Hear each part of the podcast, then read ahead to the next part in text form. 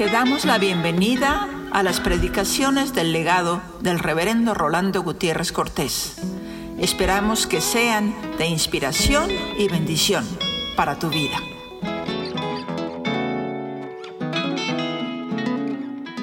No tenemos derecho a tener miedo, Señor, porque sabemos que tú eres el Señor de los cielos y de la tierra.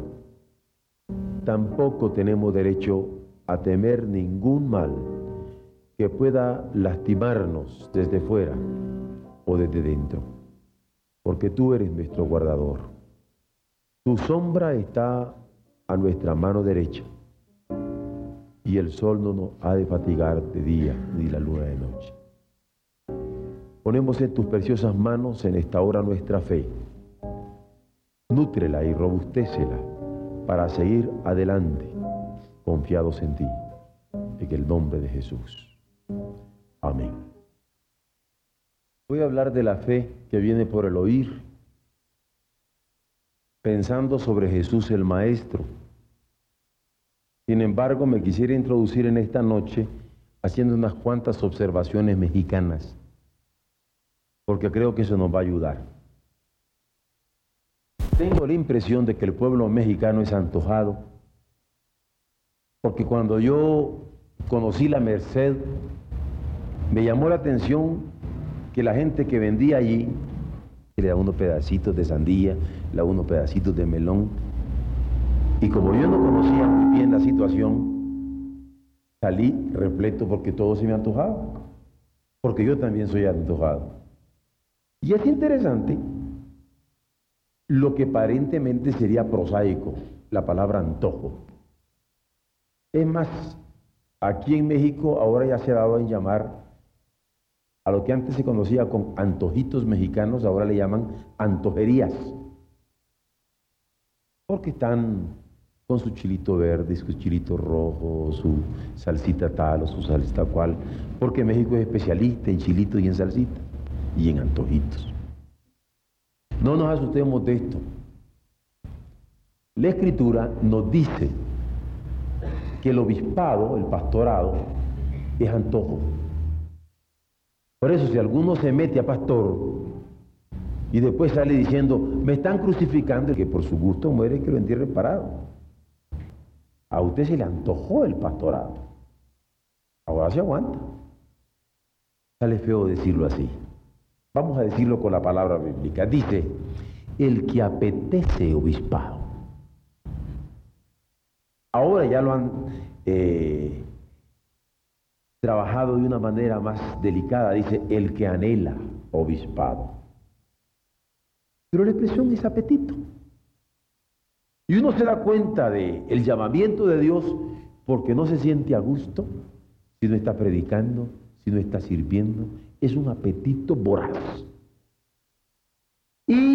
Claro que cuando yo me meto con la palabra antojo, me introduzco con la palabra antojo, y luego les estoy haciendo ver que la palabra apetito no es extraña en la escritura, ustedes me dirían, ¿y hay algo más?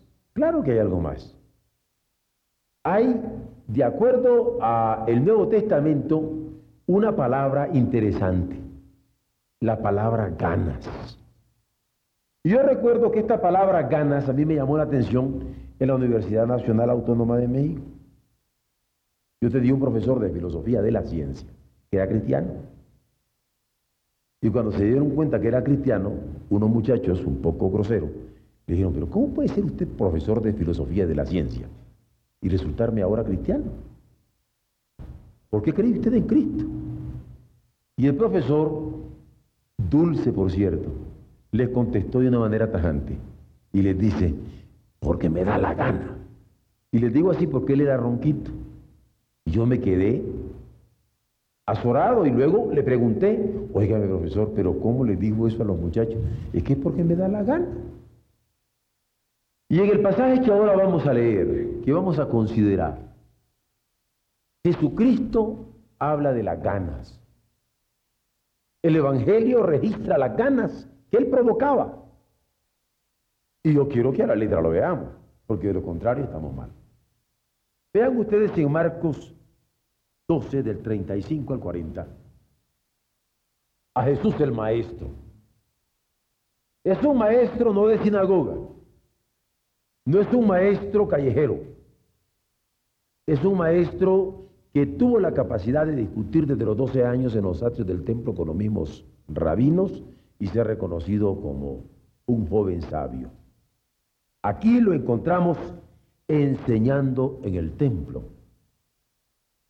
De modo que se trataba de un maestro reconocido aún a nivel este templo.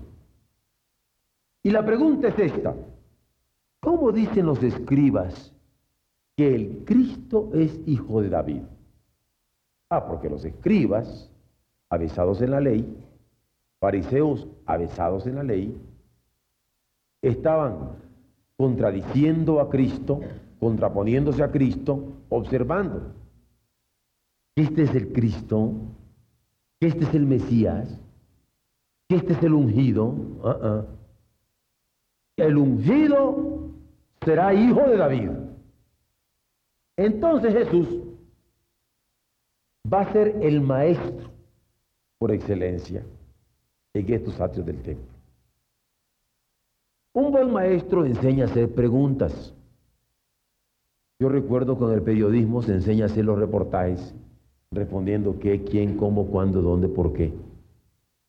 Y uno lo único que tiene que hacer es ordenar las preguntas de acuerdo al interés principal y a veces lo que más interesa es dónde pasó algo, a veces qué fue lo que pasó, a veces a quién le pasó, a veces cuándo pasó o por qué pasó. Y depende de la importancia, uno pone el gancho periodístico de primera instancia y en el primer párrafo usted tiene en todo periódico esas cinco preguntas definida. ¿Qué, quién, cómo, cuándo, cómo, por qué? Son preguntas que el periodista se tiene que hacer. Y un buen maestro enseña a hacer preguntas. En las preguntas se conoce un buen pensador. Y estos escribas son interrogados por Jesús. Y lo interesante es que Jesús les pregunta sobre su pregunta. No solo les enseña a preguntar, sino a preguntarse. Y es interesante porque yo puedo saber pensar, pero no he aprendido a pensar sobre lo que pienso. Cuando yo pienso sobre lo que estoy pensando ya es reflexión. Cuando yo pregunto sobre lo que me estoy preguntando ya es problematización. Y Jesús les dice, ¿cómo dicen los escribas que el Cristo es hijo de David? Ah, y lo remite a la Biblia. Es más, a la Biblia popular, a la Biblia memorizada, a la Biblia del pueblo, porque los salmos, el salterio, es el himnario de los judíos, son los salmos de ellos. Y allí se recoge toda la teología del pueblo, todo lo que Dios había revelado al pueblo, recogido en ritmo y ritmo y música. Ahí está, en el salmo. Un salmo es como decimos ahora un himno. A esto le llamamos himnario. Aquí el salmo se llama salterio. Salmos. Entonces él lo remite a los salmos. Y lo remite al Salmo 110. Y Jesucristo claramente dice, este es un salmo de David. Ahora quiero que ustedes se pregunten, le dice. De acuerdo a ustedes, el Mesías, el Cristo, el ungido, debe ser hijo de David. Pero díganme, ¿Y por qué sería que David se preguntó, inspirado por el Espíritu Santo, dijo el Señor a mi Señor, siéntate a mi diestra? Él reconoció su Adonai, su Dios, y al otro también como Señor. Y dijo, el Señor, a mi Señor, siéntate a mi diestra. ¿Cómo fue que David, por el Espíritu Santo, pudo ver al ungido del Señor siendo llamado a la vez Señor. Vean el título del pasaje. Dice, ¿de quién es hijo el Cristo? ¿Es hijo entonces de David? ¿El Cristo habría de venir de David? ¿El Mesías habría de venir de David? ¿El ungido había de venir de David? ¿O es que ustedes no han aprendido a leer? Y les tumbe el argumento. Con una sola pregunta sobre su pregunta, le problematiza el asunto, lo remite a la autoridad extraordinaria, divina de la Escritura, y le dice, si el Cristo fuera hijo de David, no hubiera dicho, por el Espíritu Santo, dijo el Señor a mi Señor, siéntate a mi tiempo. Pero continúa. Vean ustedes cómo David mismo le llama Señor. ¿Cómo pues es su hijo? Si él le llama Señor, ¿cómo es su hijo? Y aquí nos encontramos a Jesús, el Maestro, enseñando en el templo, pero enseñándoles a oír. Y ustedes me dirían, ¿cómo que enseñándoles a oír? Miren, los médicos especialistas en oído se llaman otólogos. Pero ustedes no han oído que haya un otólogo, ¿no? ¿Sabe por qué? Porque el oído está conectado con la nariz, entonces le llaman otorrino. Pero no han oído que así sea el nombre total de la especialidad. Por lo general le llaman otorrino laringólogo. Porque el oído, la nariz y la laringe están conectados. Bueno, pues aquí tenemos algo muy interesante de parte de Jesús. No solamente se trata de otorrinolaringólogos, sino se trata de oto-oftalmólogos. ¿Ah? Los oftalmólogos son los de los ojos. ¿Saben por qué? Para que aprendan a oír, tienen que aprender a ver. Y los enseña a leer. ¿no han visto ustedes lo que dice? ¿No han visto? Les enseña a ver. Les enseña a leer. ¿No han visto ustedes lo que dice? Entonces, cuando yo hablo de Jesús como el maestro, yo estoy hablando de una abstracción así, que no tuviera una concreción tan clara como esta. Es maestro y les está enseñando, y les está enseñando a leer. Y les está enseñando a leer para que sepan oír. Y aquí es donde viene el elemento apetito. Aquí es donde viene el elemento gana. Jesús pica. Como les hablaba de los señores que en la Merced o ahora probablemente en la central de Abasto, a usted le dan su pedacito, pruebe marchar. Y le dan su pedacito de aguacate, su pedacito de sandía, su pedacito de melón. Y usted dice, mmm, qué rico que está. Y aquí está. Él le da la probadita para picarles el gusto. Y no crean que yo estoy exagerando la nota. El Señor aparece como maestro en el templo enseñando a oír. Y qué hermoso es cuando nosotros aprendemos a oír que viene la fe. La fe viene por el oír la palabra de Dios, pero esa palabra hay que verla, hay que leerla. Es el maestro que pregunta. Pero es el maestro que pregunta sobre sus preguntas. Ustedes dirán, ay, el pastor está exagerando. Miren, ustedes también se hacen muchas preguntitas, ¿no es cierto? ¿No les ha pasado que a veces dicen, ¿y por qué a mí, Señor? O a veces a lo mejor ya han llegado a decir, ¿y por qué tan tupido, Señor? Y ustedes preguntan al Señor y yo pregunto al Señor. Y el Señor lo que nos dice es, ¿qué qué? ¿No te has dado cuenta por qué tan tupido? Y no te has dado cuenta por qué a ti. Es decir, él nos pregunta sobre nuestras preguntas para que nos demos cuenta de y le busquemos con ganas. Y lo digamos con ganas. E inquiramos sobre su voluntad con ganas. Al Señor hay que acercársele con ganas. Hay que creer en Él con ganas. Y hay que esperar en Él con ganas. Y hay que adorarle con ganas. Y hay que servirle con ganas. Ustedes dirían, pastor, usted me hace que esté exagerando la nota.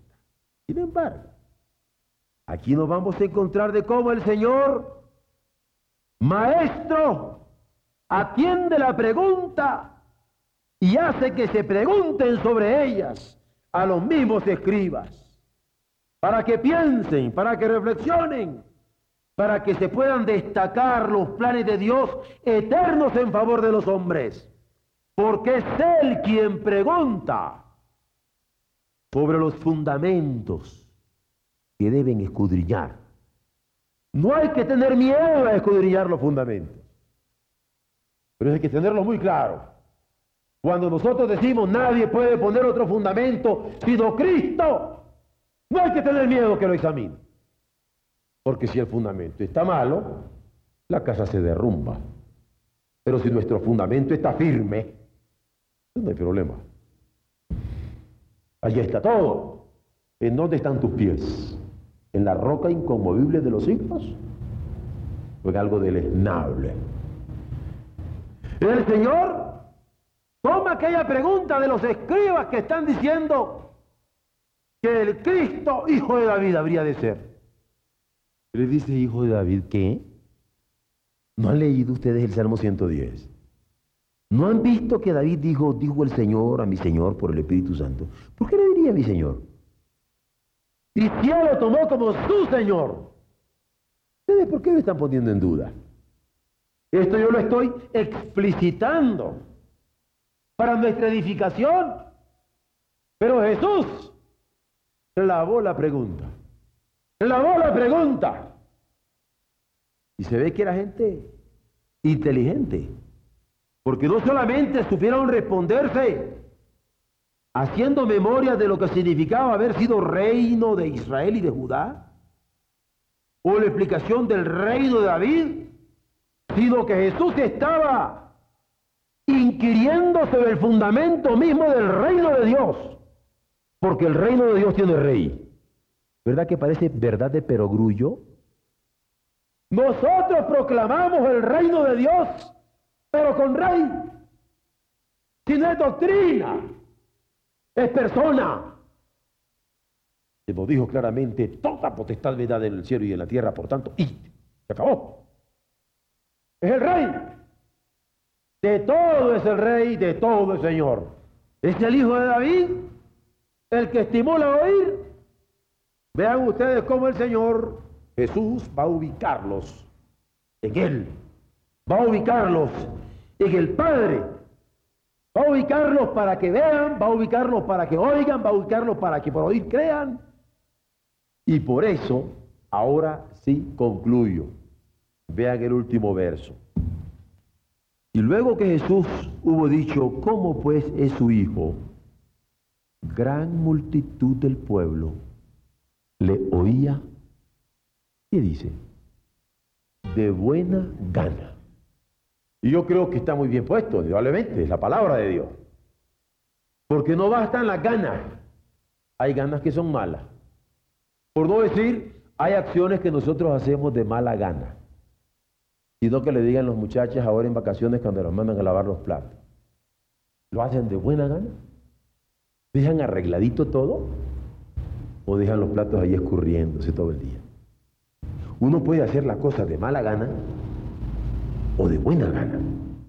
Y Jesús es maestro cuando nos pregunta sobre nuestras preguntas, llevándonos con su palabra a que por nuestra fe nosotros le oigamos de buena gana y de buena gana leamos la escritura.